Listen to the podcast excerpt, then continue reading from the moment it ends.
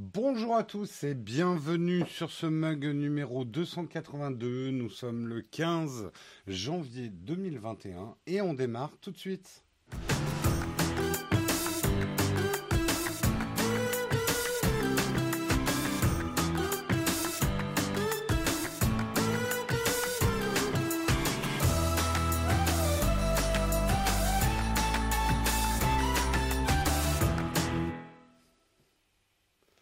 Bonjour à tous, j'espère que vous allez bien ce matin. Oula, il y a du monde ce matin, c'est cool. C'est très très cool, c'est très très cool. Comment vous allez? J'espère que vous avez bien dormi, que vous êtes bien accrochés à votre mug. Aujourd'hui, on a un programme chargé, pas forcément en article, mais chaque article est assez intéressant. Donc je pense que je vais prendre beaucoup de temps pour chaque article. Donc prévoyez une fin tardive. Hein, comme d'habitude. Euh, on va regarder ça ensemble. Et bien sûr, mon iPad ne fonctionne pas. Euh, attendez, hop.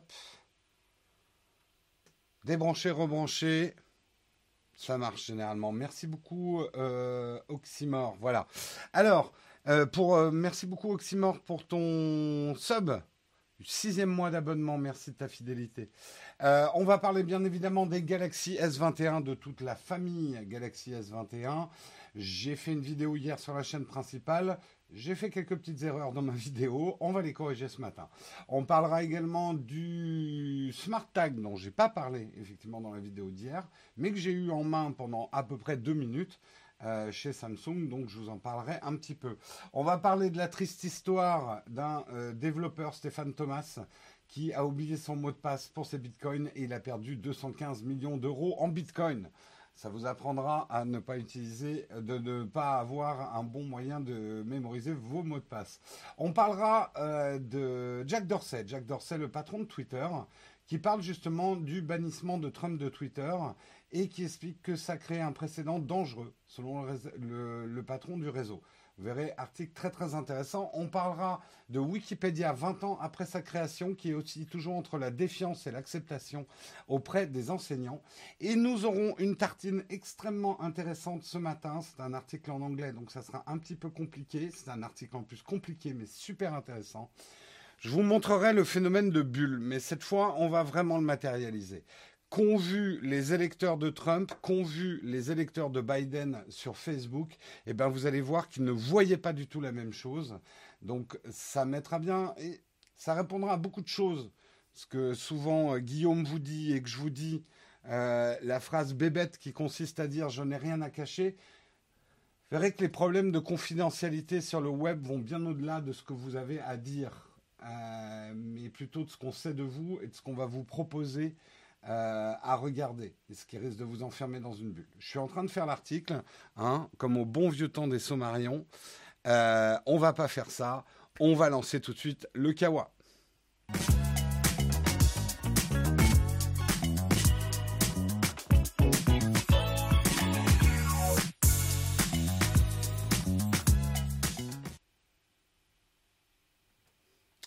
Le Kawa ce matin, euh, pour les news d'Apple, c'était hier. On les a déjà faites hier. Si tu, Alexis, tu peux aller regarder le replay de Guillaume qui a traité l'info hier. Nous, on va commencer avec les Galaxy S21, S21 Plus, S21 Ultra.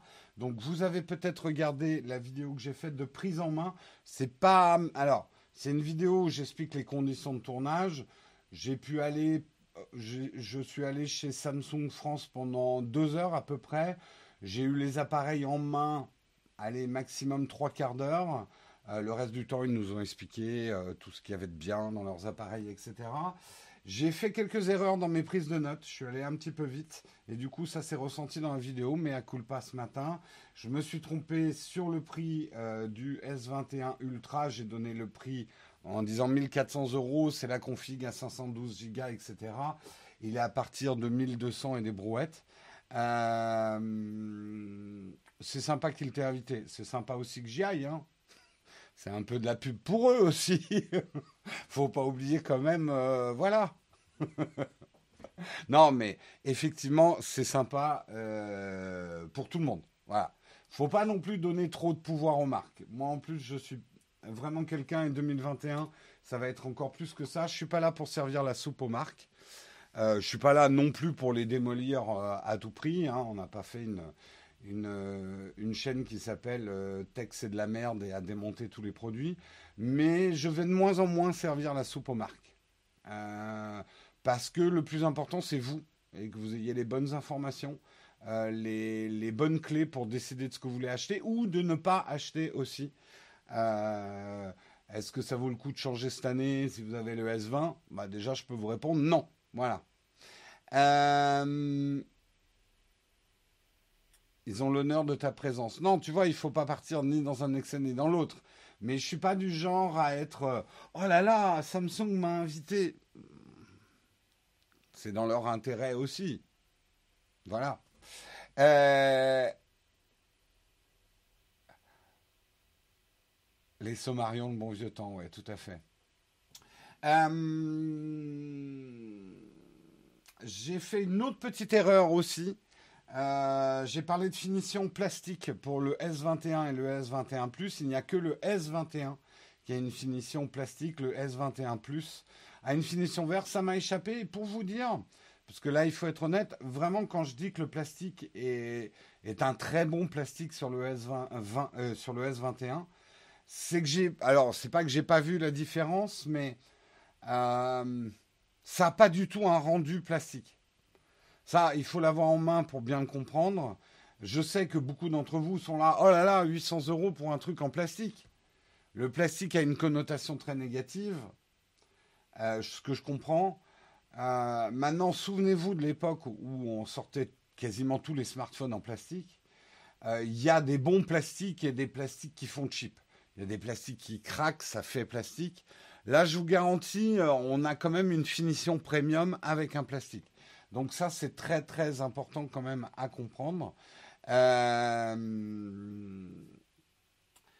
plastique, c'est fantastique, oui, effectivement. Euh, et attends, c'était le caoutchouc, c'est super doux. C'est qui déjà ça?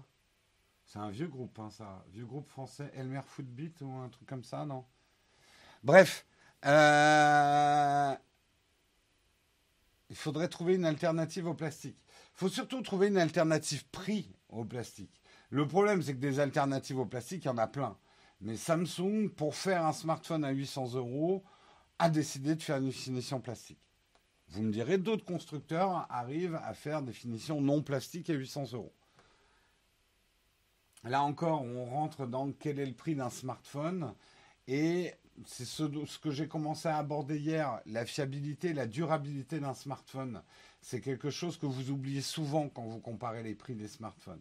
Il y a des smartphones qui sont à 500 euros, qui ont les mêmes capacités de smartphones qui sont à 1000 euros.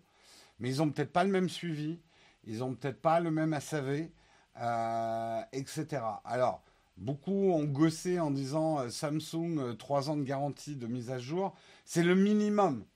Ça ne veut pas dire qu'ils sont jetables à la poubelle au bout de 3 ans. Mais, au moins, Samsung, et ce n'est pas une première dans le monde Android, mais presque, s'engage à ce que son produit ne soit pas obsolète au bout de 3 ans. Et ce n'est pas le cas de certains smartphones à 500 euros, qui au bout de 2 ans, il n'y a même plus de mise à jour. Euh, merci beaucoup aux petits soins pour ton prime. Euh, ouais, c'est Elmer Footbeat. Footbeat, c'était bien ça. Merci. Hmm. Plastique plus facile à reconditionner, j'en sais rien. C'est juste que pour faire un S21 avec la caméra qui l'embarque, le processeur qui l'embarque, la batterie qui l'embarque, tout ce qui l'embarque, euh, Samsung a fait le choix industriel de mettre un dos plastique sur le S21. Plus de mise à jour ne rend pas toujours totalement obsolète d'ailleurs. Tout à fait, Oxymore. Attention, après il y a les mises à jour de l'OS et après il y a les mises à jour de sécurité. Euh, a priori, les mises à jour de sécurité, je crois que Samsung s'est engagé à 5 ans de mise à jour de sécurité. Mais c'est un engagement, donc ils peuvent faire plus.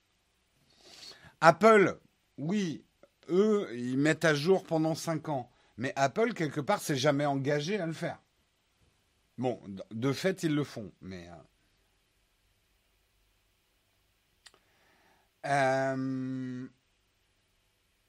Oui, oui, mais j'ai pas dit que c'était le cas de tous les smartphones. Effectivement, euh, les, euh, les, pixels, pour l'instant, bénéficient d'une mise à jour assez longue.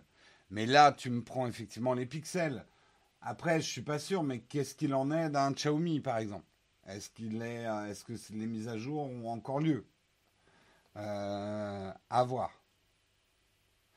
Non, Vincent, Samsung s'est engagé pour trois ans minimum, pas à peine, minimum. Merci beaucoup euh, Léo tu pour ton tu as offert un abonnement à Pulse. Merci à toi. Un Xiaomi ne marche pas pendant trois ans de toute manière, Jean. Donc il y a un moment, il faut faire les calculs, les gens. Euh, ouais, j'ai dépensé 500 euros à l'achat. Mais si mon smartphone est tout pété au bout de trois ans, est-ce que j'aurais pas mieux fait d'acheter un smartphone à 800, à 900 ou à 1000 euros et que je garde pendant 5 ans? C'est là où, vous savez, c'est la même chose avec les vêtements. Hein. Moi aussi, hein, quand j'avais 20 ans, j'achetais euh, des t-shirts les moins chers possibles et ils me pétaient dans les doigts au, bout d'un an. Euh, bah, je me suis mis à acheter des trucs un peu plus chers mais qui tiennent la route, quoi.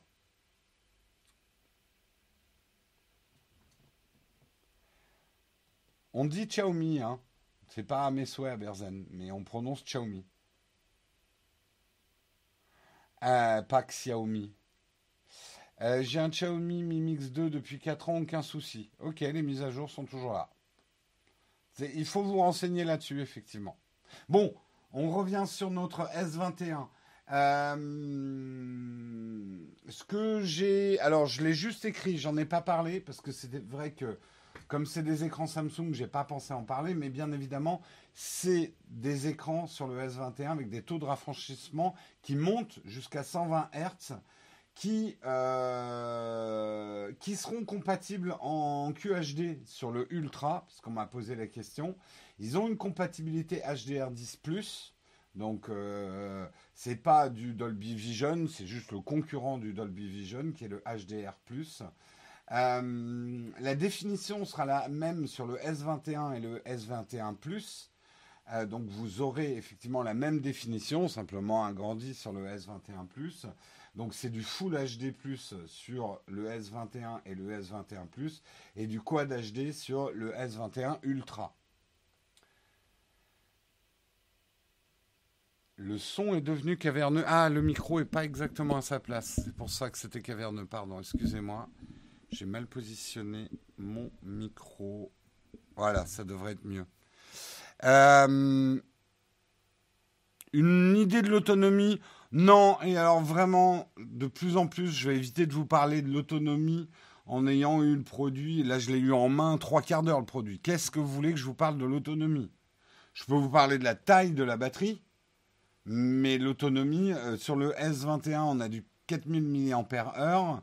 Sur le S20 Plus, du 4800 mAh. Et sur le S20 Ultra, du 5000 mAh. Euh... Oui, pardon, j'avais mal positionné mon micro. Euh... Le. Euh, est-ce que vous avez d'autres questions sur le S21 Parce que tant qu'à faire, plutôt que de vous refaire la présentation que j'ai fait en vidéo hier, je peux répondre euh, deux petites minutes à vos questions spécifiques sur le S21. Est-ce que certains ont des questions? Au niveau euh, des prix, pour être précis, donc c'est 1260. J'aime arrondir parce que les, euh, les, espèces de 1 euro de moins marketing, ça m'énerve. Donc 1260, à partir de 1260 pour le Ultra, à partir de 1060 pour le S21 Plus et à partir de 860 pour le S21. Faut-il changer la batterie quand on achète un téléphone portable neuf? Non, pas quand il est neuf. Par contre, si tu achètes un smartphone d'occasion, ça peut être intéressant de changer la batterie. Tu testes, tu vois que si la batterie tient moins bien la route, tu la fais changer.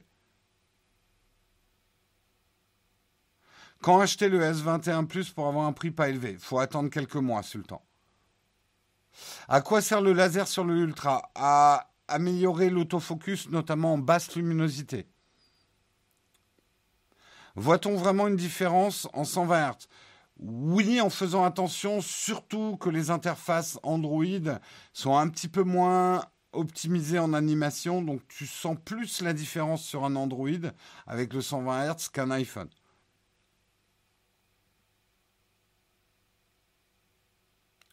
Pourquoi Samsung s'est rangé aux côtés d'Apple en bridant la capacité de mémoire ou en supprimant la prise, jack? Alors, Je vais te répondre, Kazan. Euh, généralement, ces marques font des études sur l'utilisation de leur smartphone. Et je pense que Samsung s'est aperçu que peu de gens mettaient des extensions mémoire. Euh, qu'évidemment, ils gagnent plus d'argent euh, en vendant de la mémoire soudée. Apple le fait depuis très longtemps. Euh, et qu'en fait, c'était pas. Alors peut-être vous, les technophiles, c'est important, mais que c'était pas une fonction tant utilisée que ça par les utilisateurs. La prise jack, c'est pareil. Euh, la prise jack, d'abord, la prise jack pose, prendre, ça prend de la place de mettre une prise jack dans un smartphone, une place qui peut être utilisée pour autre chose. Deuxièmement, ça pose des problèmes d'étanchéité et même de durabilité d'un produit, hein, la prise jack. Euh, et après, c'est pas négligeable, ils veulent booster la vente de euh, leurs écouteurs sans fil. Ça aussi.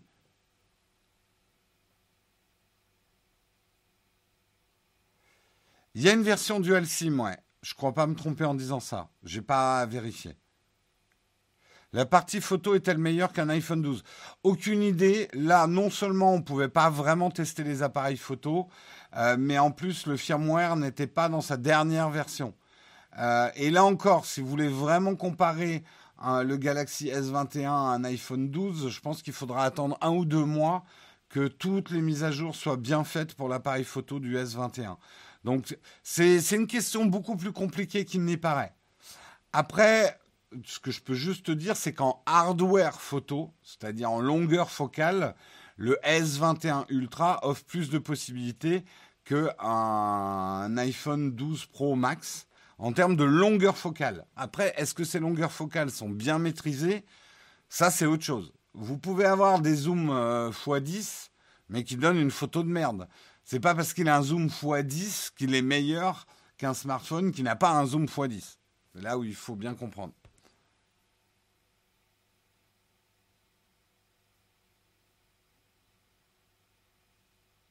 Oui, je dis Xiaomi, je mets un T devant. Euh, c'est Xiaomi. Voilà, merci à Berzan. Pas de chargeur, non. Et ça, je pense que vous faites pas trop d'illusions, ils vont tous y passer aux nos chargeurs. Pourquoi? Ça fait faire énormément d'économies à l'entreprise en transport. Euh, ils peuvent mettre deux fois plus de smartphones dans les stocks, dans les camions, dans les avions, dans les bateaux. Euh, donc, ouais, ils vont tous y passer aux nos chargeurs. Hein.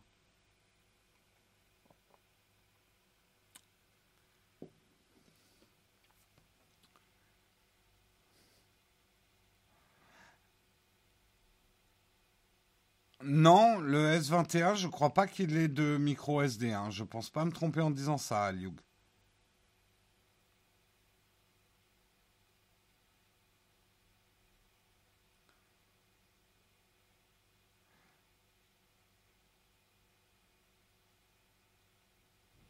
Euh, vous êtes un peu relou de reprendre. Non, mais euh, c'est pas grave. Non, non, mais on peut nous corriger sur les prononciations. C'est pas un problème. C'est pas un problème. Euh, tout le monde a tapé sur Apple. Oui, oh, on peut pas en vouloir à Samsung d'avoir fait un petit croche-patte à Apple quand Apple n'a pas mis de chargeur. Et de le faire après, vous offusquez pas pour rien. Trouves-tu le prix juste ou trop cher? Euh, Pour une réponse franche, je trouve que le prix juste si ce smartphone dure 5 ans. Voilà. C'est un prix juste pour un smartphone que je peux garder 5 ans. Voilà. Et que je pourrais éventuellement revendre d'occasion à un bon prix. Ce qui est souvent le cas avec les Samsung. Ce qui n'est pas toujours le cas avec l'ensemble des Android. Donc oui, je trouve que le prix est juste si... Rendez-vous d'un 5 ans. On va sortir un S21.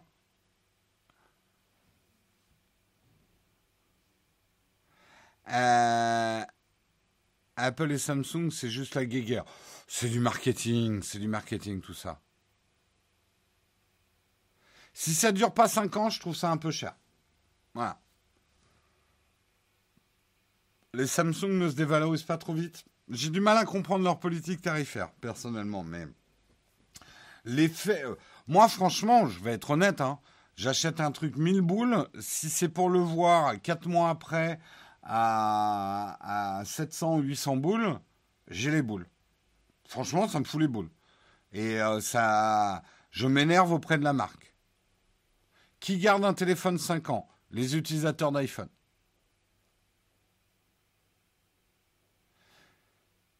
Et, et, je vous conseille de garder votre smartphone 5 ans. Sauf si vous êtes un testeur sur YouTube. Je sais que beaucoup m'ont dit Oui, mais Jérôme, tu devrais donner l'exemple et garder tes smartphones plus longtemps. C'est pas complètement faux. Après, c'est vrai que mon métier fait que je teste des nouveaux smartphones tous les ans. Donc oui, j'en garde généralement un nouveau tous les ans. Ça n'a pas toujours été le cas. Je vous rappellerai que l'iPhone 10, je l'ai gardé pendant deux ans et demi. Euh, je ne l'ai pas changé euh, dans l'année. Euh, donc c'est pas toujours le cas. Et si je n'étais pas testeur, euh, si c'était pas mon métier, je, me vois sur d'autres produits tech qui n'ont rien à voir avec la chaîne et où j'achète. Je suis plutôt quelqu'un qui conserve très très longtemps ses produits. Et même le next step, c'est que j'essaye d'apprendre de plus en plus à les réparer moi-même. La 5G, ça vaut rien, ça, ça vaut même pas la peine de l'apprendre pour l'instant parce que vous avez le temps. Mais par contre, justement, si vous achetez un smartphone fait pour durer 5 ans, il vaut mieux que vous, il ait la 5G.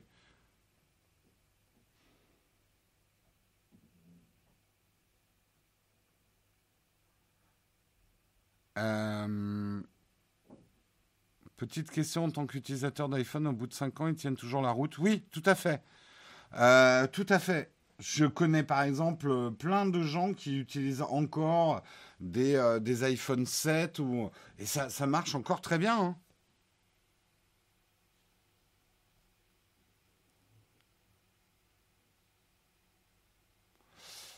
Euh, merci de faire part de ton exaspération. Je n'ai fait qu'apporter une précision sur la prononciation. Ah oui, non, mais vous fritez pas là-dessus. Il n'y a, a, pas de problème. Merci à Berzan.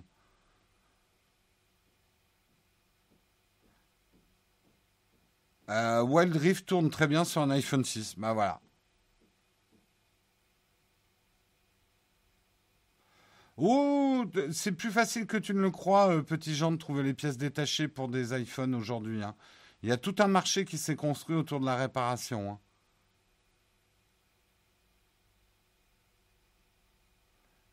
Et voilà, bah, par exemple, Alteron nous dit qu'il a un iPhone 6 dans les mains.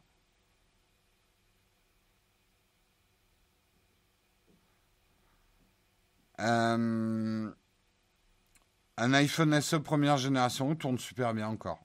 Pas de problème. Allez, on a passé beaucoup de temps sur cet article, mais c'était la grosse sortie du jour.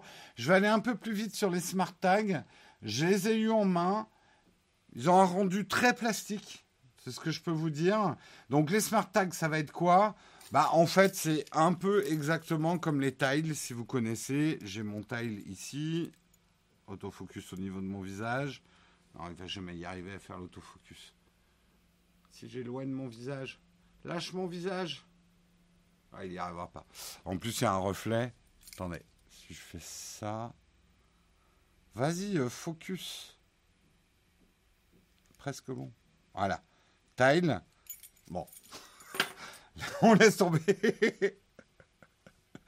Euh, on aura essayé. Euh, Il faut mettre sa main derrière. Euh, bref, ça va être effectivement euh, les, les tiles de Samsung, un petit peu la même chose, euh, les Galaxy Smart Tag. ils ont damé le pion, mine de rien, Apple, hein, en sortant les Galaxy Smart Tag un petit peu avant. Enfin, on ne sait pas quand Apple va sortir les siens. Donc c'est un tracker connecté pour retrouver au plus facilement ces objets. C'est le même principe que les balises type tile. Le Smart Tag euh, se présente sous la forme d'un petit objet carré aux angles arrondis. euh, qu'on peut attacher à n'importe quel porte-clés, à n'importe quel sac ou, que vous pouvez glisser n'importe où. Il fonctionne avec une pile de 3 volts plate qui peut être remplacée, ça il faut le signaler. Euh, il sera connecté à votre smartphone via le Bluetooth Low Energy et configuré dans l'application mobile SmartThings Find de, Samsung. Euh, ça marchera jusqu'à 120 mètres dans des conditions idéales. Donc 120 mètres, c'est dans le désert, hein, où il n'y a pas d'obstacle. Euh, il peut être appairé avec n'importe quel appareil sous Android, donc vous pourrez les utiliser avec autre chose que euh, avec des, téléphones Samsung. Une jauge apparaît à l'écran pour vous indiquer à quelle distance vous vous trouverez de l'objet. Une fois proche, vous pourrez faire sonner le smart tag pour mieux le repérer. Ça marche aussi dans l'autre sens en appuyant sur le bouton. Ça fera sonner votre, euh, Android, donc vous pourrez le retrouver dans la maison euh, s'il a glissé derrière le canapé. si vous l'avez oublié quelque part ou on vous l'a volé, euh, ça va euh, se servir du réseau des smartphones Galaxy, cette fois, enfin des smartphones Samsung, euh, pour créer un espèce de maillage et permettre de le retrouver, de le, localiser. On avait déjà expliqué un petit peu comment marchaient euh, ces systèmes-là. La localisation sera bien sûr chiffrée de bout en bout et mémorisée en permanence. Hein, donc c'est pas sur les serveurs de Samsung ou quoi que ce soit. Euh, également, il paraît que le Smart Tank peut être utilisé comme une télécommande connectée. Euh, vous pourrez donner une fonction au bouton situé sur la balise afin d'arrêter votre téléviseur, par exemple. Pour l'instant, on a peu d'informations sur ces possibilités-là. Euh, le Smart Tag sera vendu au prix de 30 euros à partir du 29 janvier. Il sera disponible en noir et en couleur crème. Euh, vous en aurez une offerte pour toute précommande d'un Galaxy S21. Euh, également, ils ont parlé du Smart Tag Plus. Ils sortent le Smart Tag, mais ils vont sortir aussi le Smart Tag Plus. Alors, bien comprendre, le Smart Tag, comme le Tile, repose sur euh, le, euh, le, BLE, le blé, qui est le Bluetooth Low Energy. Euh, le Smart Tag Plus sera basé sur le UWB, qui est Ultra Wideband, qui, à la différence du Bluetooth Low Energy, permettra une connexion plus précise, un, repérage encore plus précis de l'ordre des du centimètre euh, sur, euh, sur l'objet. Donc ça sera plus précis parce que ça envoie beaucoup plus de signaux quand on est proche de l'appareil.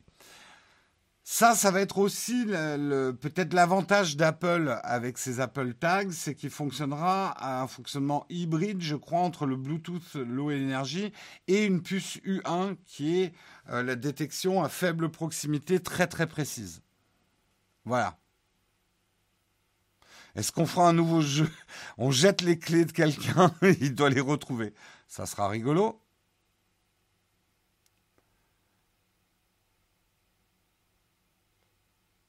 Écoute, moi, ils m'ont dit que ça fonctionnera avec tous les Android. À vérifier, mais euh, c'est ce qu'ils m'ont dit. Hein.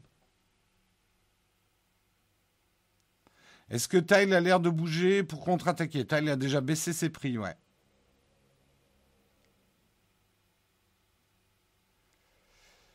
Euh, pas rechargeable. Ça va, des piles de 3 volts. Euh, bon, c'est moins écologique. Le, problème de ces trucs-là, qui ont des systèmes énergétiques qui doivent durer très très longtemps. Moi, les tailles, ça fait, ça dure deux ans, deux ans et demi, hein, une batterie, euh, une batterie 3 volts dedans. C'est que un truc rechargeable, ça peut jamais durer aussi longtemps, quoi.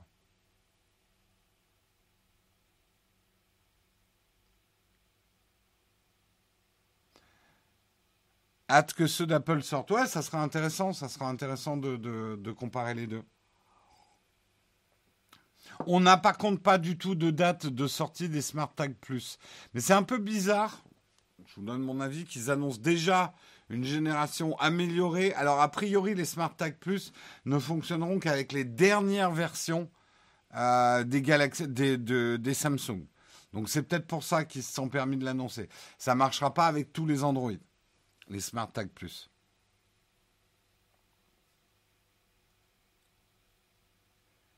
Est-ce que je me sers beaucoup de métal Énormément, Thomas? je perds, enfin je perds. J'oublie régulièrement où est-ce que j'ai posé mes clés chez moi. Donc, je les mets beaucoup sur bah, des clés, des porte-clés. Et j'ai des tailles également dans trois sacs que j'utilise euh, pour être sûr de retrouver mes sacs. Euh, ça, c'est plus une prévention contre oubli dans un taxi ou ce genre de choses. Donc ouais, les tailles me servent énormément. Rarement, mais enfin rarement. J'oublie pas mes clés tous les matins non plus. Mais euh, c'est extrêmement rassurant, ouais.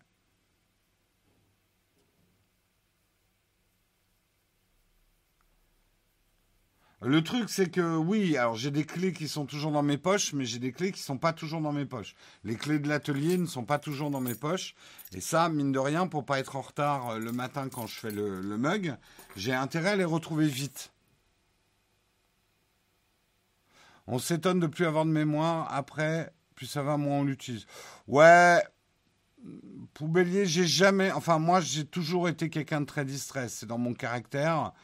Euh, je pense pas que la technologie m'ait atrophié au niveau de la mémoire. J'ai une mémoire court terme pour. Euh, j'ai pas de RAM, moi, souvent, c'est ce que je dis. J'ai du disque dur, mais j'ai pas de RAM. Tu me dis un truc, c'est oublié aussi vite. Tu me donnes un, tu me donnes un code d'accès à un immeuble, euh, cinq secondes après, je l'ai oublié. Donc, il faut vraiment me le donner au moment où je compose. J'ai, voilà, je suis quelqu'un de distrait, j'ai pas de mémoire court terme. Et euh, honnêtement, la technologie euh, n'y a rien changé.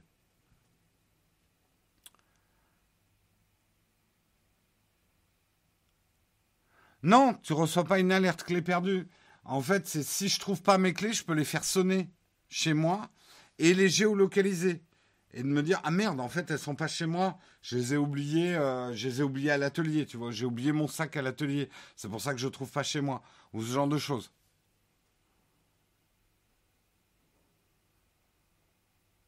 Alzheimer me guette. Bah écoute, je touche du bois hein, et, euh, et c'est pas rigolo, hein, Alzheimer.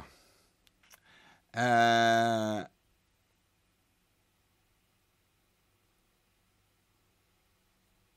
Perso, ce genre d'équipement, je les utilise en domotique quand je pars de chez moi, ça actionne certaines choses quand j'arrive chez moi. Oui, oui, tu peux faire plein de petits euh, programmes intéressants.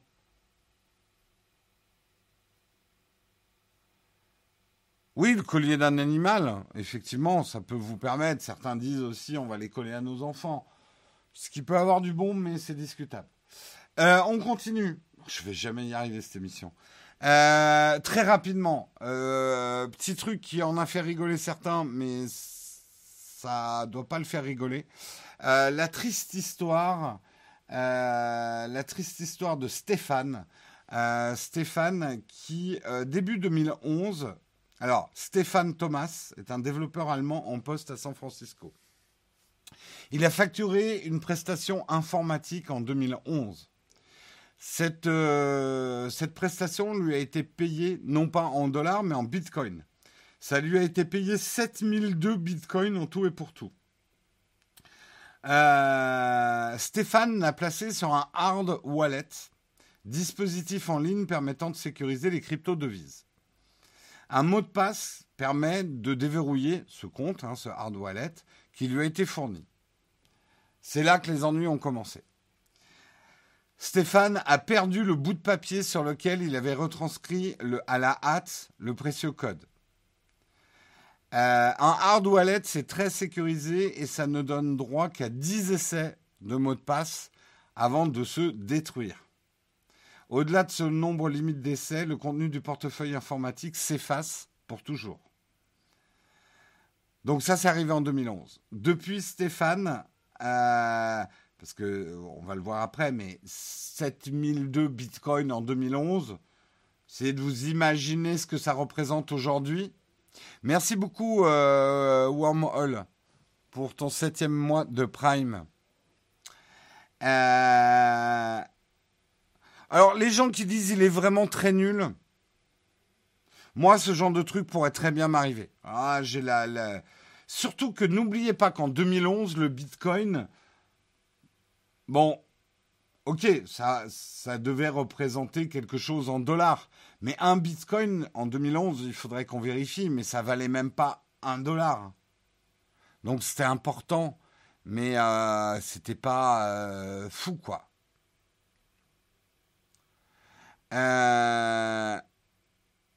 C'est là où... Bon, bref. Tout ça pour dire, il a essayé huit fois quand même des codes en se basant sur les codes les plus utilisés euh, par la plateforme. Enfin, il a essayé de faire des déductions, essayer de, de, souvenir de deux, trois trucs dans le code. Il lui reste deux ultimes chances, mais le pauvre, là, il n'y a pas grand-chose à faire, quoi. Et c'est quand même les boules parce que aujourd'hui, 7000 euh, 7000 euh, bitcoins, c'est 215 millions d'euros en équivalence valeur. 215 millions d'euros. Pas facile quand même de, vivre euh, en disant ouais, je, pourrais être multimillionnaire là, si j'avais pas oublié ce putain de papier qui est passé à la machine.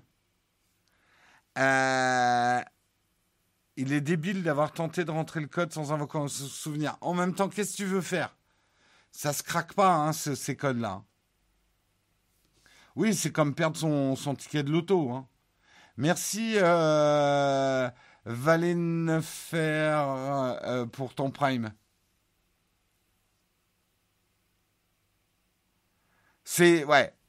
Alors, il est philosophe. Et euh, moi, je trouve c'est bien. Bien sûr que tout le monde lui est tombé sur le dos. Mais espèce de connard, t'es trop abruti, tu dois trop avoir les boules. Puisque les gens ont tendance à vous enfoncer hein, quand vous êtes déjà dans la merde. Hein, c'est une grande constante. Euh, il a tweeté euh, que effectivement, c'est une vraie douleur pour lui. il espère que d'autres auront appris de son erreur. testez vos backups régulièrement et pour vous assurer qu'ils fonctionnent toujours. Euh, et euh, voilà, faire un petit peu attention peut vous prémunir contre des décennies de regrets, ce qu'il vit lui. Mais j'aime bien sa phrase de fin, parce que c'est ça, même si vous arrivez des coups durs dans la vie, il faut rester euh, focus sur l'avenir et construire des choses plutôt que d'être focus sur ce qui se détruit dans votre vie. Tout est impermanence, rien ne dure. Oui, il aurait pu être extrêmement riche et avoir une autre vie. Eh ben, ça se fera pas. Euh, au lieu de se morfondre au fond de sa grotte, il faut euh, se mettre, euh, voilà, penser à l'avenir, construire, fabriquer des choses. C'est plutôt positif. Marion, un avis sur cette histoire de backup Je sais pas si elle est là, Marion, ce matin. Euh,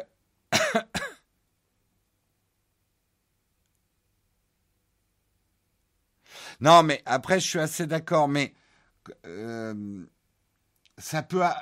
Surtout quand vous êtes en train de faire. Alors, déjà, si vous êtes un distrait comme moi, et moi, ma journée, c'est faire à peu près 80 trucs différents. Et j'avoue que j'ai pas un cerveau formaté pour ça.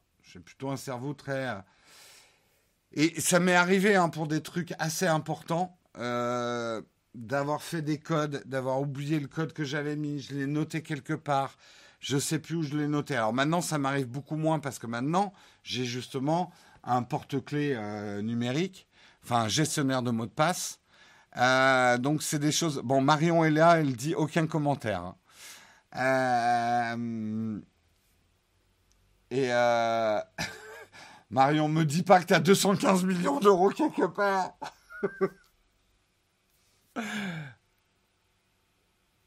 Il aurait dû. Disons que, voilà, on est prompt, et je le vois dans la chatroom, à dire Moi, j'aurais pas fait pareil. Moi, je, voilà, j'ai la modestie de dire que ce genre de truc, ça aurait pu m'arriver. Voilà. Ça m'est. J'ai déjà fait des trucs assez graves, hein, moi. D'oublier des, mots de passe assez importants et où est-ce que je les ai écrits, mais comment j'ai fait, quel identifiant j'ai utilisé. Euh. Et effectivement, en 2011, les gestionnaires de mots de passe, c'est pas ce qu'on avait aujourd'hui. Hein.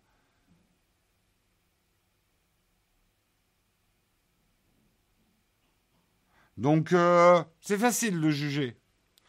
Mais euh, vous pouvez faire de la merde aussi. Oui, oui, d'ailleurs.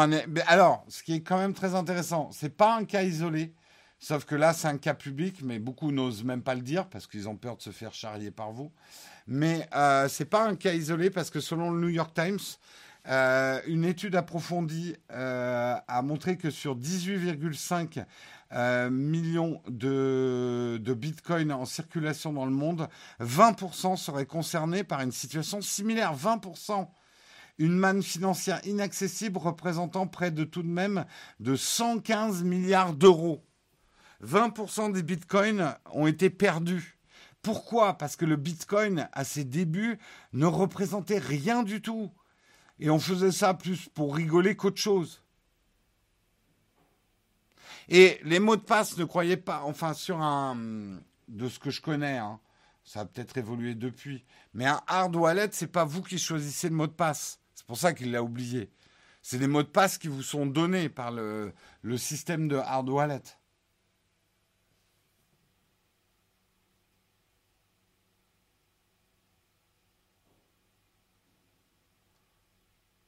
Il y avait aussi le gars qui était mort et pareil pour le mot de passe de son portefeuille Bitcoin. 20% quand même des Bitcoins sont perdus à tout jamais. C'est quand même énorme. Hein. En 2009, bah merci de nous dire ça, euh, Pef. En 2009, un Bitcoin valait 0,001 dollars. Donc rien du tout, mais rien du tout. Non, ils sont pas remis en dispo. Hein. Les bitcoins, ça fonctionne pas comme ça, hein, Nonas.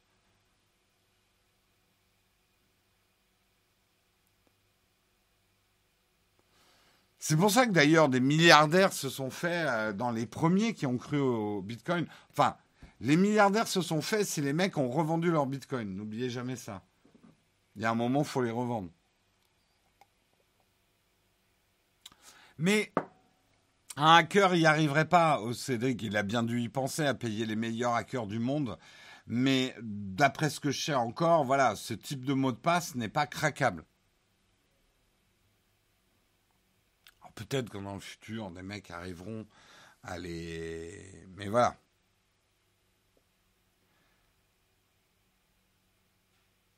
Ouais, aucun moyen de les récupérer. Et c'est perdu.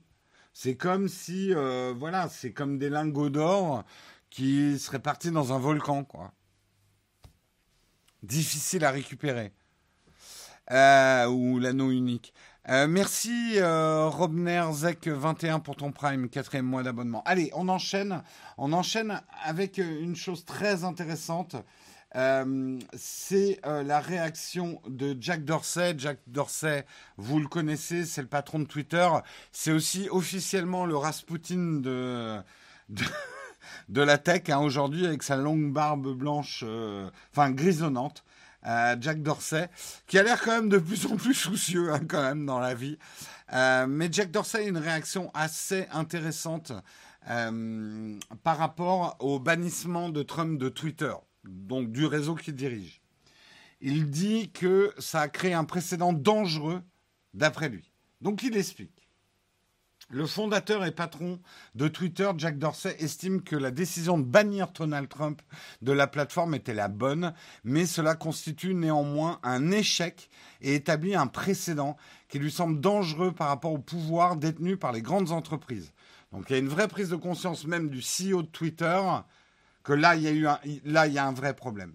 Ce qu'il explique, c'est qu'il ne ressent aucune fierté à l'idée d'avoir pu bannir euh, Donald Trump.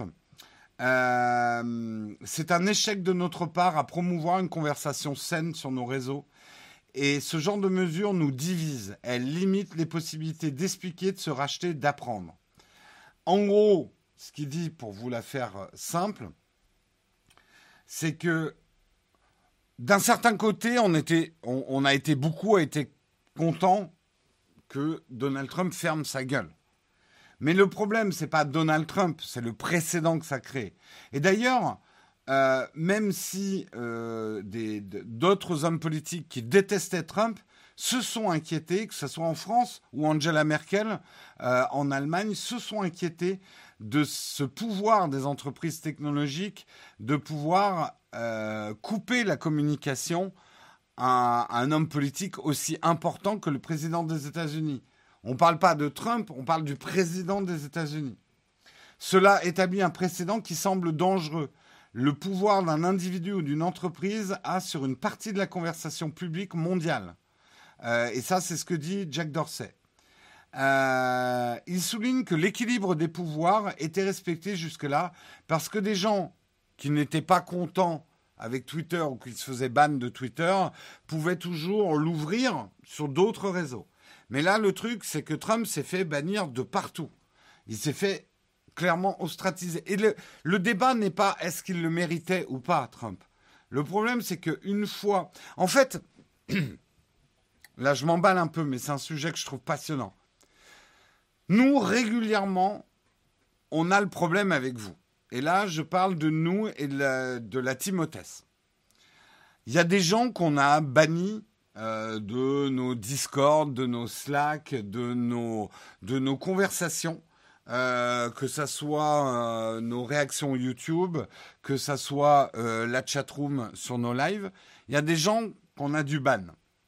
Et généralement, quelqu'un qu'on banne, il faut quand même que ça soit assez grave, et c'est vraiment quelqu'un qui nous tape sur les nerfs. Moi, c'est vrai que j'ai souvent le discours attention, on ne peut pas ban quelqu'un juste parce que cette personne nous tape sur les nerfs. Il faut des règles, il faut un encadrement. Parce que, euh, comme en loi, euh, ça crée un, précédent. Et de toute façon, il y a une loi de l'univers qui existe. Tu chasses un problème, il y en a un autre qui pousse. Tu éloignes un connard d'un groupe, il y a un, une autre personne du groupe qui va devenir le connard.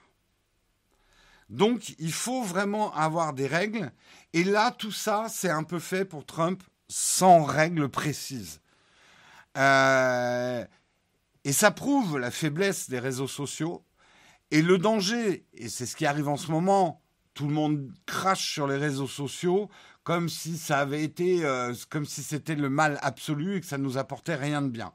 C'est ça qui m'inquiète parce que moi, j'ai pas envie que les réseaux sociaux disparaissent. Pour moi, ils nous apportent des choses positives et même extrêmement positives. Faudrait que je fasse une vidéo là-dessus, je sais. Euh, et qu'on a tendance dans notre côté euh, tout noir, tout blanc, en ce moment, à dire il faut exterminer les réseaux sociaux, regardez la merde dans laquelle ça nous a mis. Mais c'est vrai qu'on ne peut pas laisser le pouvoir uniquement à des sociétés qui sont à l'origine de ces réseaux sociaux. Euh... Il n'y a jamais eu de moratoire de la modération, donc on ne s'étonne pas que chacun ait ses règles. Mais c'est intéressant que Jack Dorsey, qui est le patron de Twitter, dise lui-même il y a un problème. On ne peut pas, nous, décider de ce genre de choses de manière unilatérale. Il faut qu'il y ait des instances, il faut qu'il y ait une décision publique. Euh, voilà, c'est très important. Et moi, vous le savez, qui ne porte pas euh, Donald Trump dans mon cœur, loin de là, je m'interroge aussi quand même sur ce qui se passe. Parce que là, c'est un cancel absolu de Donald Trump. Euh, il est supprimé de partout. C'est, euh, il est complètement ostratisé de pouvoir communiquer. C'est comme si on, c'est comme si on essayait de l'effacer euh, de l'histoire politique américaine. Or, quoi qu'il ait fait, que ce soit bien ou mal, c'est comme si on essayait d'effacer Nixon. C'est comme si nous, euh, des mauvais présidents, on en a un hein, aussi. Hein. Bah, c'est comme si on essayait d'effacer. Alors, je ne compare pas Trump à Pétain. Attention, ne me faites pas dire ce que j'ai pas dit. Je parle juste, voilà, des, des pages sombres de notre histoire. Euh, mais si nous, en France, et on a essayé hein, d'effacer un peu Pétain de notre histoire, et Vichy, et de dire mais non, les Français, ils étaient plutôt résistants. C'était les méchants Français qui étaient collabos. Comme vous dirait Paxton, qui est un historien américain, en France, pendant la guerre, il y avait autant de résistants que de collabos, c'est-à-dire très peu. Très peu de résistants, très peu de collabos. En fait, la majorité des gens survivaient. Bon, on part sur un autre sujet, mais c'est intéressant. Et Dieu sait si nous, en France, on en a un des pages sombres de notre histoire. Euh, on ne doit pas permettre de réécrire l'histoire non plus et de complètement effacer quelqu'un. Et allez voir, allez écouter le rendez-vous tech euh, avec Patrick, qui a très bien traité le sujet cette semaine.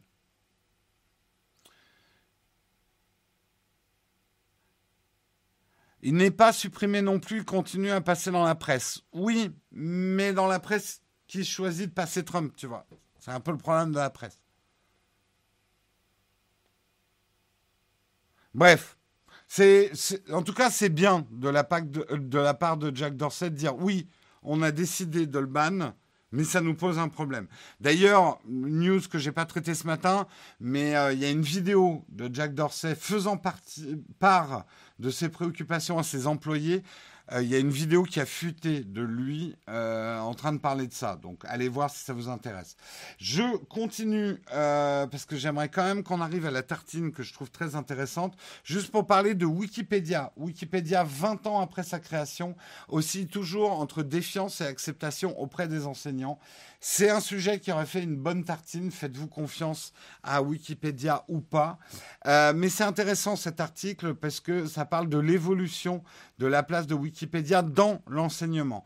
Et c'est vrai que Wikipédia, il y a 20 ans, c'était une défiance totale. Moi, je me souviens de l'époque où on disait Wikipédia, c'est que des mensonges. Et on sent que les choses changent un petit peu au niveau de, Wikipédia 20 euh, ans après. D'abord parce que oui, c'est une encyclopédie euh, coopérative, collaborative. Donc tout le monde peut écrire. Il y a des règles pour écrire dans Wikipédia qui sont quand même assez restrictives. Et en plus, moi, ce que je disais il y a déjà 20 ans, euh, la loi du grand nombre a tendance, pas toujours, mais la loi du grand nombre, plus il y a de gens qui participent à un article, plus il a tendance à être vrai. Je sais, il y a des exceptions. Si vous mobilisez 20 000 néo-nazis euh, sur un article, ils vont pouvoir le faire dévier. Euh, mais quand même, euh, disons que ça crée des, pouvoirs et des contre-pouvoirs, la loi du grand nombre. plus il y a de gens, plus il y a d'experts. Disons que tu élèves le niveau d'expertise et le niveau de vérité, plus il y a des personnes qui se modèrent entre elles, en fait. Euh, voilà. Et n'oublions pas également que sur Wikipédia, il y a des indications sur la fiabilité de tel ou tel article. Et justement, je ne vais pas vous faire tout l'article, mais c'est vachement intéressant. Ils expliquent comment les enseignements, petit à petit, évoluent par rapport à Wikipédia. Pour certains, ils ont encore tendance à dire à leurs élèves, attention, Wikipédia, c'est euh, vérifier bien l'information. Le paradoxe, c'est de plus en plus de professeurs utilisent Wikipédia, mais ils estiment que leurs élèves n'ont pas la jugeote pour bien utiliser Wikipédia. Donc, il y a maintenant euh, des choses comme euh, l'initiative euh, Wikimedia France, une association, loi 1901, qui a été créée en 2004, qui est reconnue par le ministère de l'Éducation nationale depuis 2014. Et sa mission, c'est de travailler à côté des enseignants et des élèves pour un bon usage et des bonnes pratiques de Wikipédia. Donc, il y a maintenant euh, une association qui aide justement le corps enseignant et les élèves à utiliser de manière optimale euh, Wikipédia euh, et qui disent d'ailleurs euh, d'une franche hostilité au début de l'encyclopédie, nous sommes passés aujourd'hui à une proximité assez forte avec les enseignants. Ils sont parfaitement conscients que les élèves vont utiliser Wikipédia, eux-mêmes l'utilisent d'ailleurs et ne s'en cachent pas forcément. Et l'article se termine par quelque chose de vachement intéressant aussi. Euh, c'est que maintenant, il y a des professeurs qui se mettent aussi avec leurs élèves à rédiger eux-mêmes dans Wikipédia. Et là, le cercle vertueux, des cercles vertueux de la connaissance se crée vraiment. Et moi, je sais que Wikipédia, ça fait partie des choses et des organismes auxquels je donne de l'argent parce que je veux vraiment que Wikipédia euh, dure et résiste et que ça ne devienne pas euh, quelque chose qui tombe dans le domaine privé, euh, mais que ça reste dans le domaine collaboratif. Et je vous invite, et là je fais vraiment voilà, de, de, la pub pour Wikipédia. Est-ce que vous, vous avez, euh, est-ce que vous soutenez Wikipédia euh, euh, Déjà, est-ce que vous l'utilisez et est-ce que du coup vous leur donnez de l'argent tous les ans? Eh bien, si vous ne le faites pas, vous devriez. C'est super important. Si vous voulez vraiment qu'un Internet libre existe, il faut le financer. Il n'y aura pas le choix. Et beaucoup d'entre vous, je pense, disent j'utilise Wikipédia, mais il y a toujours des concons pour payer à côté. C'est comme ça que des beaux, projets meurent.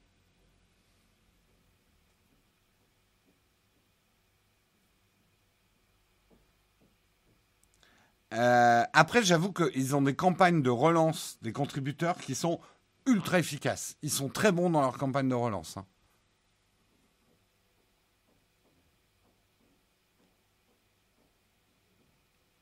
Mais vraiment, hein, j'insiste là-dessus. Euh, si vous voulez des services libres, euh, équitables, etc., il va falloir que vous payiez pour. N'attendez pas que les autres payent à votre place.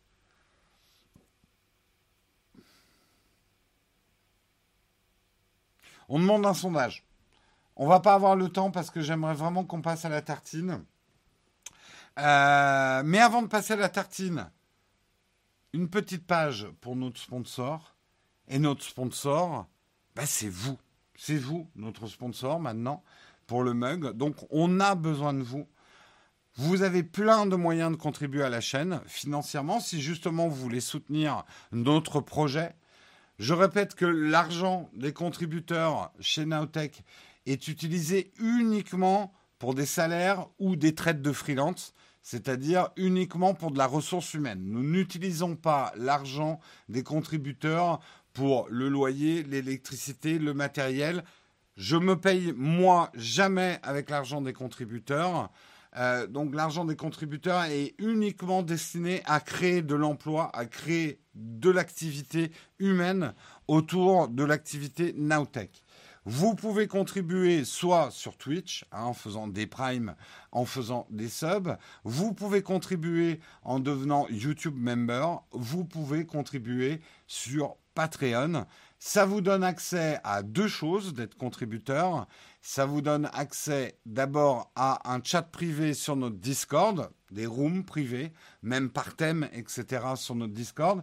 Et ça vous donne également accès tous les jeudis soirs à 18h à un live privé en ma compagnie. Euh, on passe une heure ensemble avec les contributeurs. Voilà. Et ça vous donne aussi accès à des vidéos un peu en avant-première, puisque vous faites partie de notre programme contrôle qualité.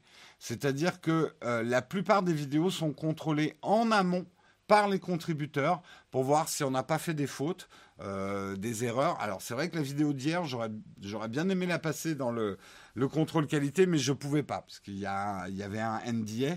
Euh, mais voilà, sachez-le, non seulement vous allez contribuer, mais en plus vous allez bosser pour nous en faisant du contrôle qualité. Euh, voilà, voilà. Donc on a besoin de vous. N'hésitez pas, vous dites pas, je vais le faire demain. Parce que demain, on sera peut-être plus là on sera peut-être mort parce que parce qu'on n'aura pas eu on n'aura pas eu assez de financement. N'attendez pas, si vous pouvez, encore une fois, et faites-le à hauteur de vos moyens, mais euh, n'attendez pas demain pour soutenir les projets que vous aimez et que vous voulez voir perdurer et garder une forme d'indépendance. Nous, et c'est le dernier mot que je dirais là-dessus, l'argent des contributeurs nous permet surtout de dire merde à certains sponsors. Et ça, c'est très important, le pouvoir de dire merde, et c'est grâce aux contributeurs qu'on a. On ne peut pas financièrement se passer de sponsors, on en a besoin, mais par contre, grâce aux contributeurs, je ne suis pas obligé d'accepter n'importe quel sponsor de merde qui passe. Ça ne veut pas dire que j'accepterai jamais des sponsors de merde, on a droit à l'erreur. Mais en tout cas, ça m'a permis déjà de dire non à certains sponsors. Donc c'est très important.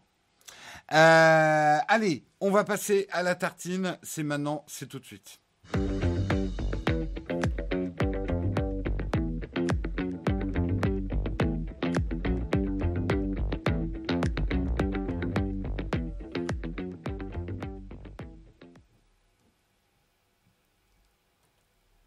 La tartine ce matin, c'est un article que j'ai trouvé extrêmement intéressant, même si c'est un article assez complexe.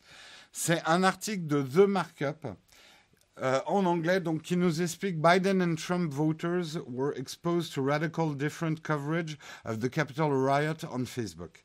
Donc, traduction, euh, les euh, électeurs de Biden et les électeurs de Trump ont été soumis à des informations complètement différentes sur Facebook à propos euh, des émeutes euh, du Capitole. Et c'est quelque chose qu'on vous dit souvent, mais j'ai trouvé cet article hyper intéressant parce que euh, pour une fois, on voit, vous allez voir, on voit ce que les gens ont vu. Et vous allez comprendre vraiment de manière tangible le danger des bulles sur Internet.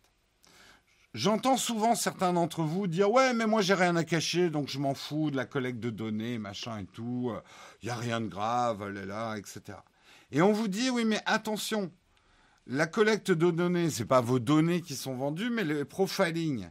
Vos profilings sont utilisés pour créer des espaces publicitaires ciblés. Mais également ce profiling qu'on fait de vous c'est pas un profiling un profiling nominatif hein on s'en fout que tu t'appelles Étienne Dupont. Euh, tu vas être utilisateur numéro 2021.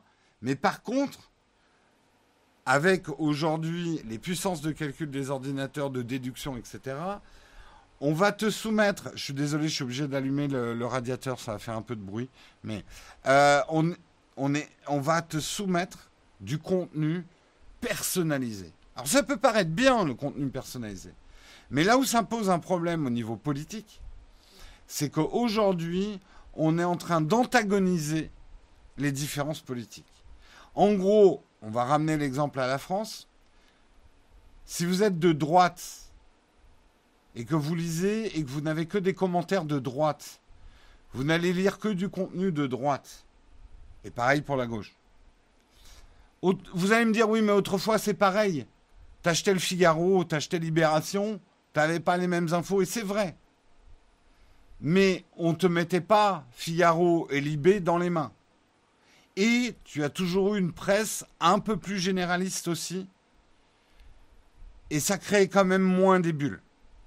Le problème aujourd'hui, c'est que des gens, et là on revient aux États-Unis, les voteurs de Trump sont dans leur bulle de vérité, les voteurs de Biden sont dans leur bulle de vérité, et très peu sont exposés aux mêmes médias. Et vous allez voir, c'est flagrant. Regardez, euh, là, c'est euh, les trois jours après euh, le, problème du Capitole.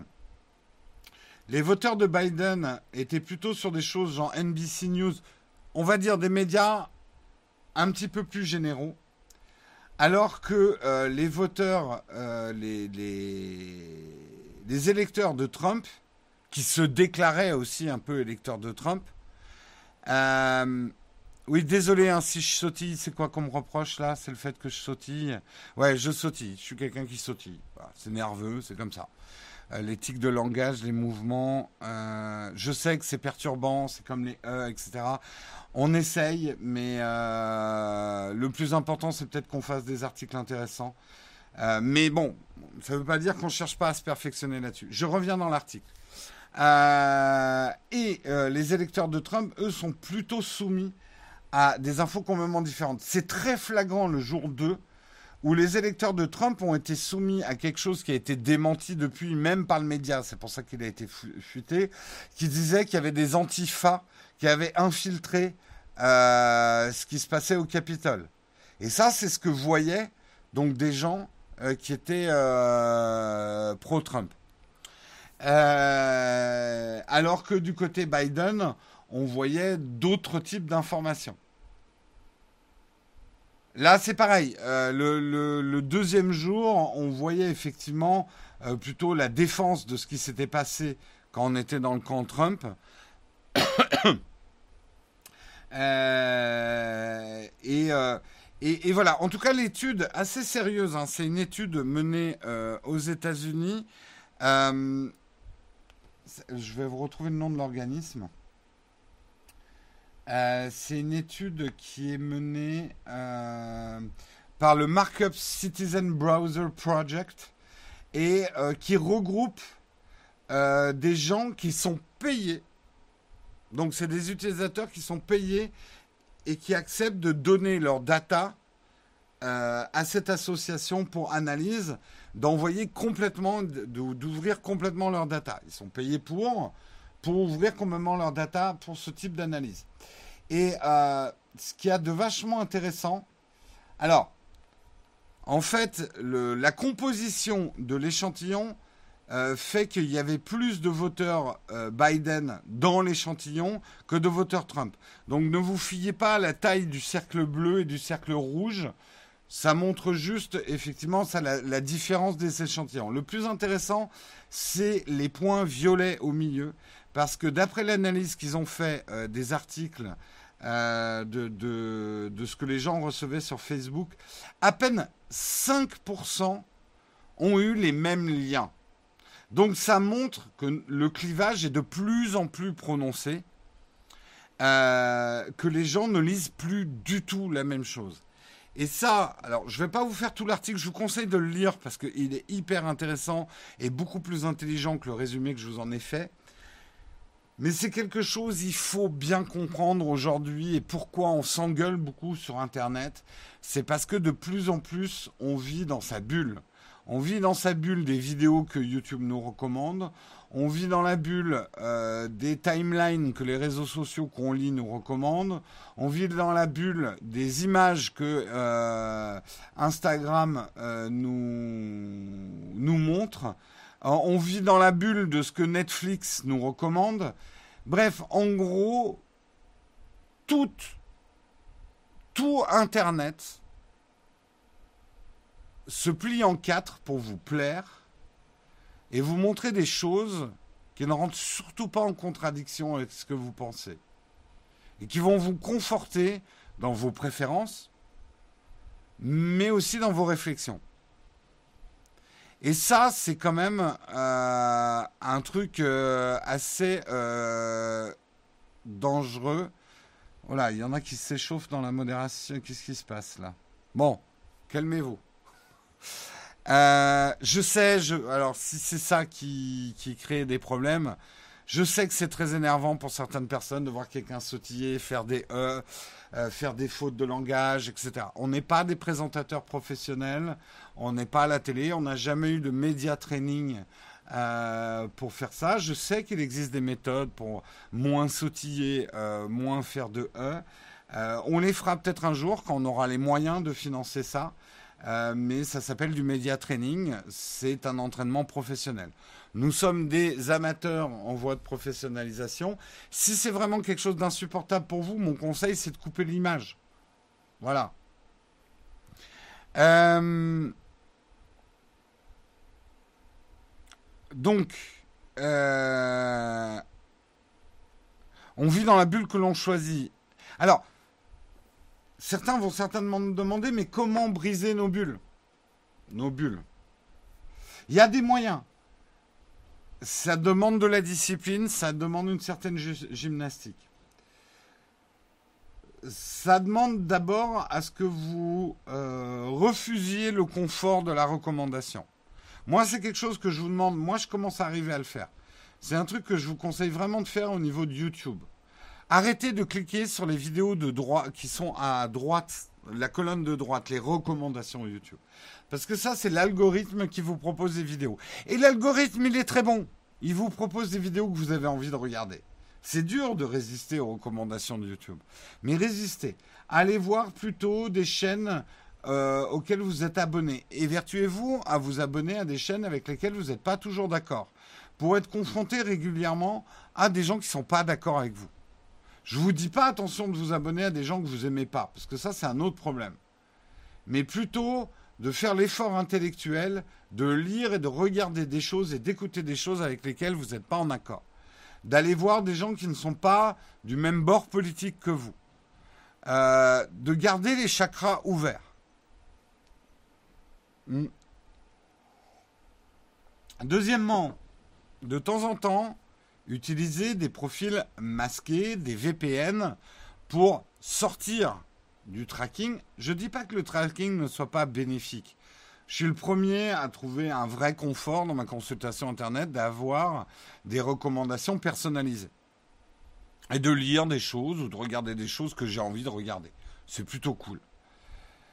Mais de temps en temps, il faut se prendre par la peau du cul et dire je veux voir le monde tel qu'il est et pas tel qu'on me le montre. Et d'enlever ses œillères et d'aller voir, même chez les gens avec lesquels, vous êtes le plus en désaccord. Moi, j'ai un vrai problème, et je le reconnais, j'ai un vrai problème avec les gens de l'extrême droite. C'est un truc, je peux, je peux pas, et je m'énerve vite. Euh, j'ai beaucoup de mal à avoir un discours construit euh, avec des gens. C'est une, une manière de penser qui est tellement, tellement éloignée de la mienne que j'ai beaucoup de mal à avoir une conversation intelligente et intelligible avec quelqu'un de l'extrême droite. Je m'évertue quand même d'aller lire, d'essayer de garder mes chakras ouverts pour comprendre, essayer de comprendre. Comprendre, ça ne veut pas dire accepter, hein. mais comprendre, c'est intéressant. Merci, euh, Sacmec. Et je comprends quand même quelque chose, et le problème, c'est quelqu'un qui va être d'extrême droite, eh ben, il ne va lire finalement que des choses d'extrême droite sur Internet et ne suivre que des gens d'extrême droite et être confronté qu'à cette pensée. Donc pour lui, c'est ça sa vérité. Et moi, pareil. Je suis baigné dans ma culture bobo parisianiste, euh, urbain, euh, aisé. Euh, voilà, je suis, euh, je suis la caricature de ça. Je suis baigné entre mon Etsy et, mes brunchs euh, sur des, euh, des tables en macramé. Voilà, je suis baigné de ma propre culture et je ne vois pas sa vie à lui. Et donc, finalement, quand on converse, ça renforce le choc des bulles. Moi, je suis tellement dans ma vérité à moi que je me suis que qu'Internet construit autour de moi et lui, il est tellement dans sa vérité à lui que ça ne peut créer que des clivages qui sont bien pires que du, du, fanboy euh, Android et du fanboy euh, Apple. Merci euh, SacMac pour... Euh, Oula, t'as été généreux, tu as offert des abonnements à plein de gens. Merci beaucoup. Donc vraiment, vraiment, même si l'article est en anglais et difficile, je vous conseille d'aller le lire. Je ne sais pas si Samuel peut remettre le lien de l'article. Donc cet article, c'est euh, The Markup. Euh, euh, j'aime bien leur, leur credo aussi. Big Tech is watching you. We're watching Big Tech. donc allez lire cet article. Je trouve que on, le connaît, hein, le problème des bulles depuis très très longtemps. Euh, je trouve que c'est un des premiers articles qui montre vraiment le fond du problème. Merci Samuel d'avoir mis le lien de l'article.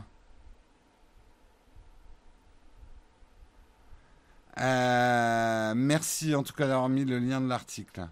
J'ai pas vraiment lu vos réactions par rapport à tout ce qui s'est dit. On a quelques minutes si vous voulez réagir sur le sujet. J'avoue que j'ai fait un peu un monologue. Vous avez compris que j'ai trouvé le j'ai trouvé l'article passionnant. Et quand je suis passionné, j'ai un peu tendance à faire des monologues. Je m'en excuse. Rien ne bouge. Bah en tout cas, plus Nazado, chaque personne qui ouvre les yeux sur ce problème, c'est une victoire. Nous avancerons. Euh, nous avancerons personne éveillée par personne éveillée. C'est un, chemin long, mais c'est un chemin salutaire. Et, et, quand même, on parle beaucoup des problèmes d'Internet et ce qu'il faudrait faire pour les résoudre. Il y a quand même une composante hyper importante pour résoudre les problèmes d'Internet, c'est le réveil des consciences, c'est le réveil des utilisateurs. Les utilisateurs, c'est eux, beaucoup, qui font Internet.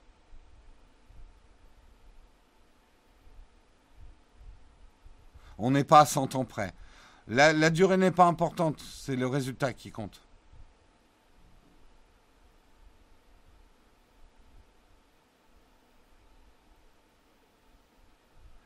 Euh, après, ça dépend aussi des sujets. J'aime bien lire, regarder les gens pro iOS, pro Android, pour avoir leur avis justement. C'est ce qu'il faut faire. Réveillez-vous, installez Signe. Tu vois, alors, tiens, je rebondis ce que tu dis, Guillaume, parce que je, réfléchis beaucoup en ce moment. Signal, c'est très bien, et je pense que tu as tout à fait euh, raison de le conseiller. Le problème, mais moi, j'essaye toujours de faire un peu l'avocat du diable. Qu'est-ce que vous risquez de perdre en passant d'un WhatsApp, d'une société privée, à une association? Ce que vous risquez de perdre, c'est une capacité d'innovation et de progrès. Le problème d'une association, c'est que les revenus d'une association ont tendance à stagner et que l'innovation a tendance à, euh, à péricliter dans une association. et que la dynamique financière d'une entreprise permet l'innovation et l'évolution constante des produits. Et une messagerie est un produit. Donc, signale très bien. Le problème, le fait que ça soit une association à but non lucratif, c'est que ça risque de stagner. Voilà, c'était juste un peu pour m'opposer, Guillaume. Parce que c'est bien. Je viens de tuer 30 chatons de libristes en disant ça. Oui, mais c'est bien de. Justement, les libristes, je suis à fond, je suis à fond derrière vous. Mais il n'y a pas que du mauvais dans les entreprises. Et moi, ce qui m'inquiète toujours, c'est quand on, on, est manichéen. Le manichéisme est. Et surtout, on le voit bien, c'est l'article que je viens de faire, le manichéisme est exacerbé par Internet déjà. Donc faire l'avocat du diable, ça fait du bien de temps en temps. Putain, je devrais monter une chaîne de YouTube, l'avocat du diable. Oh, une bonne idée ça. Je n'aurais pas le temps. Ce serait une très bonne idée.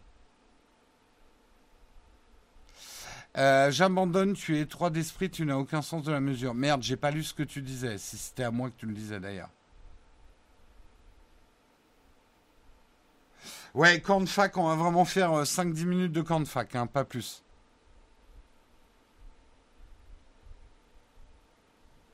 Merci Grolb pour ton... T'as transformé ton abonnement Prime Gaming en abonnement de niveau 1. J'ai jamais vu ce truc. Grolb, je sais pas ce que t'as fait, mais euh, merci.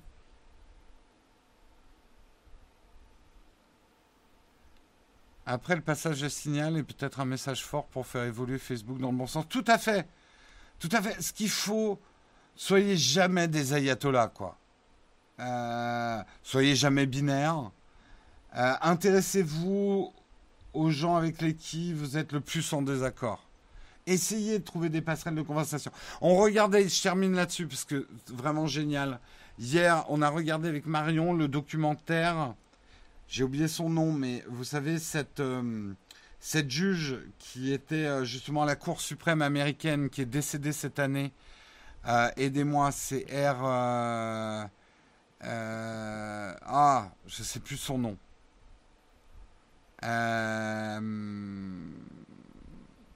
Ah, comment elle s'appelle? Allez voir ce documentaire, cette, dame a une vie incroyable, absolument incroyable.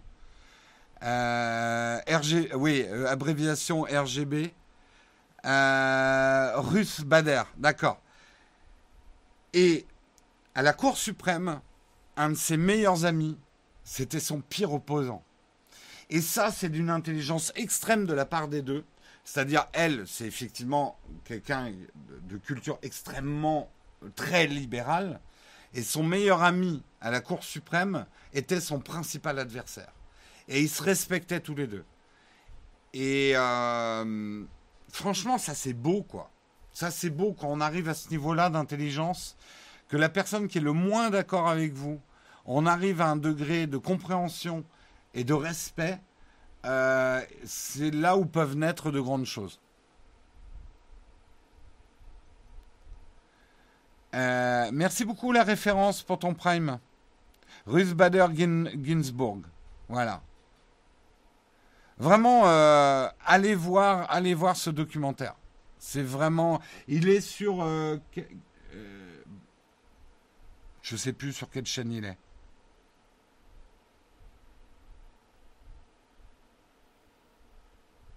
Je sais plus sur quelle chaîne. Bref, allez, on passe au de fac. 10 minutes de de fac. C'est emballé, c'est pesé.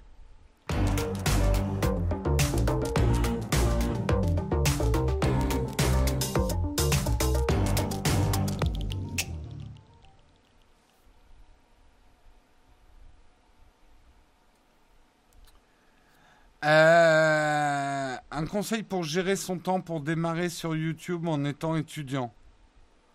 Euh, regarde que des trucs intelligents et bien faits. Déjà, tu regarderas, tu verras, tu regarderas beaucoup moins de YouTube. non, consomme YouTube comme tu consommes Arte. Et d'abord, consomme Arte. Euh, ne va regarder sur YouTube que des choses qui t'intéressent vraiment et fait par des gens. Euh, voilà, évite de, évite de cliquer sur prochaine vidéo, désactive le lancement automatique de la prochaine vidéo. Euh, et évite tout ce qui est contenu facile en disant Oh, j'ai besoin de me divertir, là, j'ai pas trop envie de réfléchir. C'est comme ça qu'on devient merdologue. Hein. C'est généralement le premier argument du mergologue, c'est Oh là là, j'ai une journée de boulot euh, bien fatigante, j'ai besoin de regarder un truc bien con.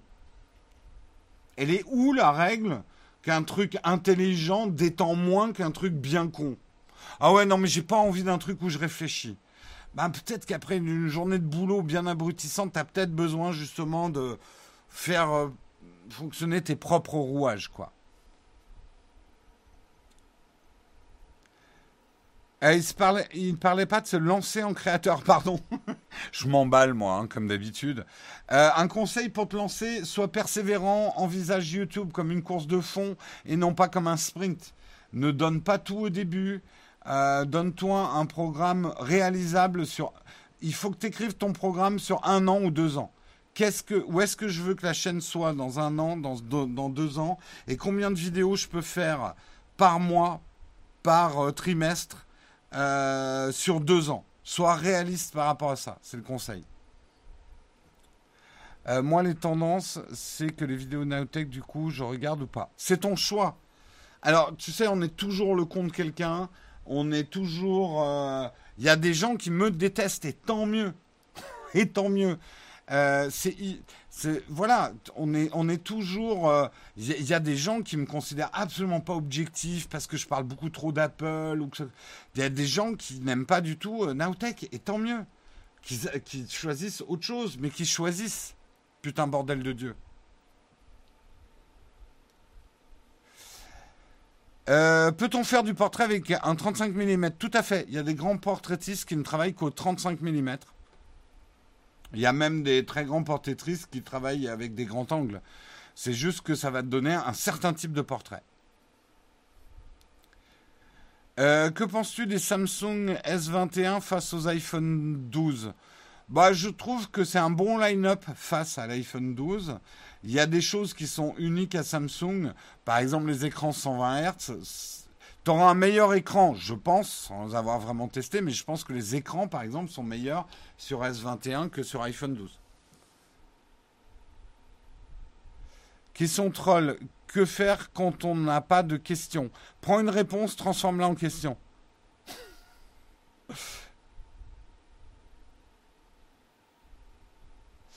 J'ai le Galaxy S21, ils t'ont pas l'air très innovants. Ça, c'est parce que tu savais tout des S21 avant qu'ils sortent.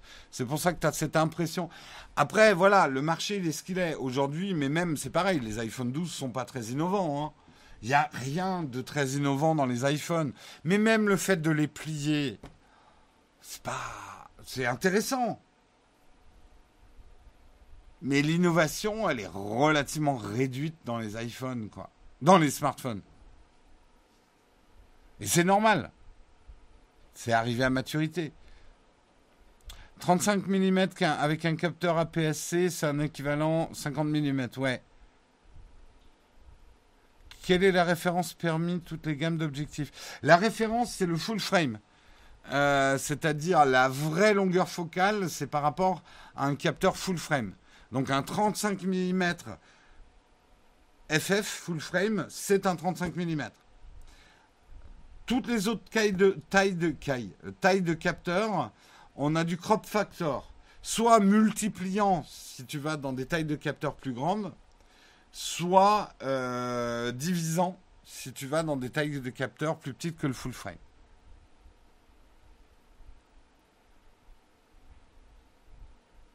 L'intégration de Guillaume a apporté un autre point de vue salvateur à Nowtech. Tout à fait, et c'est hyper important que Guillaume et moi, on ne soit pas toujours d'accord. Et on n'est vraiment pas toujours d'accord. On est en débat sur tout un tas de choses euh, avec Guillaume, et ça, c'est hyper intéressant. Il y a le chauffage dans l'atelier. Oui, c'est un peu primitif et c'est très mal isolé, mais là, je suis en train de me geler les couilles, pour rien vous cacher.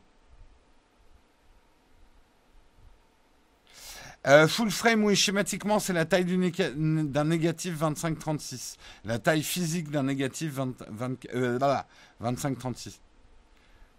la, la vraie nouvelle technologie de rupture, une batterie nouvelle génération. Tout à fait. Le jour où on aura des batteries, euh, je sais pas, en, je dis toujours en méduse écrasée, parce que peut-être que ça sera un truc biologique, les nouvelles batteries, mais des batteries qui dureront un mois ou une semaine Là, il y aura de la vraie évolution dans les smartphones et dans nos usages. Bonjour, quel iPad ou tablette Bon rapport qualité-prix pour dessiner? Euh, j'ai tendance. Déjà, il faut que tu prennes euh, des tablettes qui sont compatibles avec Apple Pencil. Apple Pencil 1 ou Apple Pencil 2. Aujourd'hui, j'ai tendance à dire. Il y a des, des euh, iPad Pro d'occasion. Des iPad Pro d'occasion qui sont bien pour dessiner. Vous aurez plus de mémoire vive dessus. Euh, L'iPad Air est très bien hein, aussi. Euh,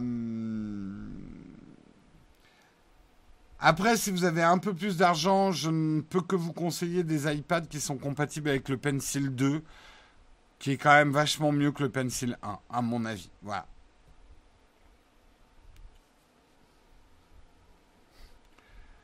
Le téléphone intégré dans l'œil Oh, je suis pas sûr que c'est souhaitable.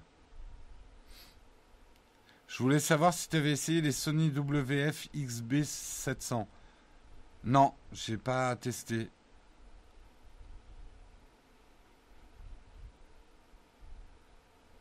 Autre question existentielle, Apple Watch cellulaire ou pas?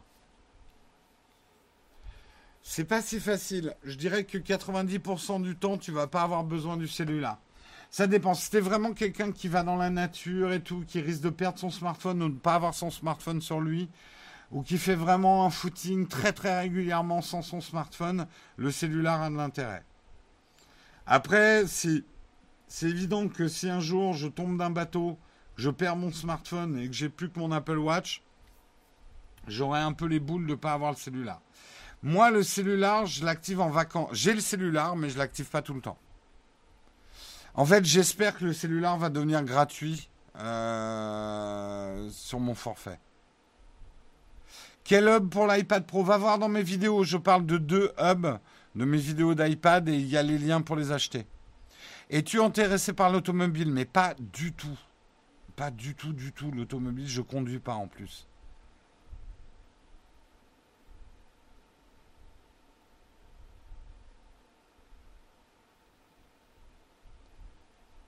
Euh, le 35 mm en full frame, en APS-C, faut-il multiplier par 1,5 ou 1,6 selon les marques? Oui, c'est ça. Ça dépend de, l'APS. D'ailleurs, c'est plutôt APS parce que APS-C, euh, c'est Canon, par exemple. C'est la taille de Canon. voilà. Et micro 4 tiers, il faut multiplier par 2. C'est exactement ça.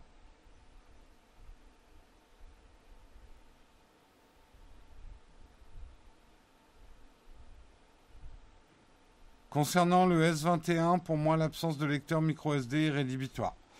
Bah, très bien, tu sais choisir ton smartphone. C'est très bien.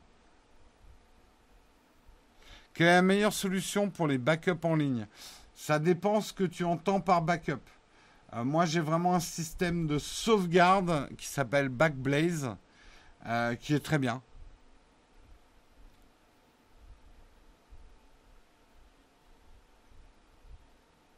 Euh, oui, euh, là, là c'est un micro 4 tiers.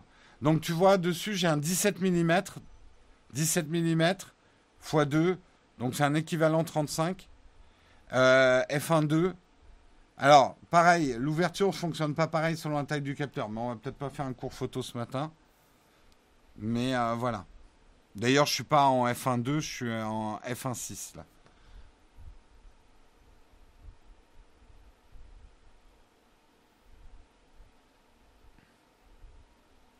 J'ai fait mes 150 heures de Cyberpunk sur Stadia, meilleure console next-gen pour le moment. Merci du feedback, euh, Rock Galaxy euh, sur Play 2. Allez, je vous laisse, il est 9h30, il faut vraiment pas qu'on dépasse. Euh, mais c'était intéressant ce matin. Enfin, j'espère que ça vous a intéressé. Moi, c'était passionnant de faire ces articles avec vous. Je vous remercie beaucoup. Vous êtes le meilleur chat du monde. On va faire un raid. On va faire un raid.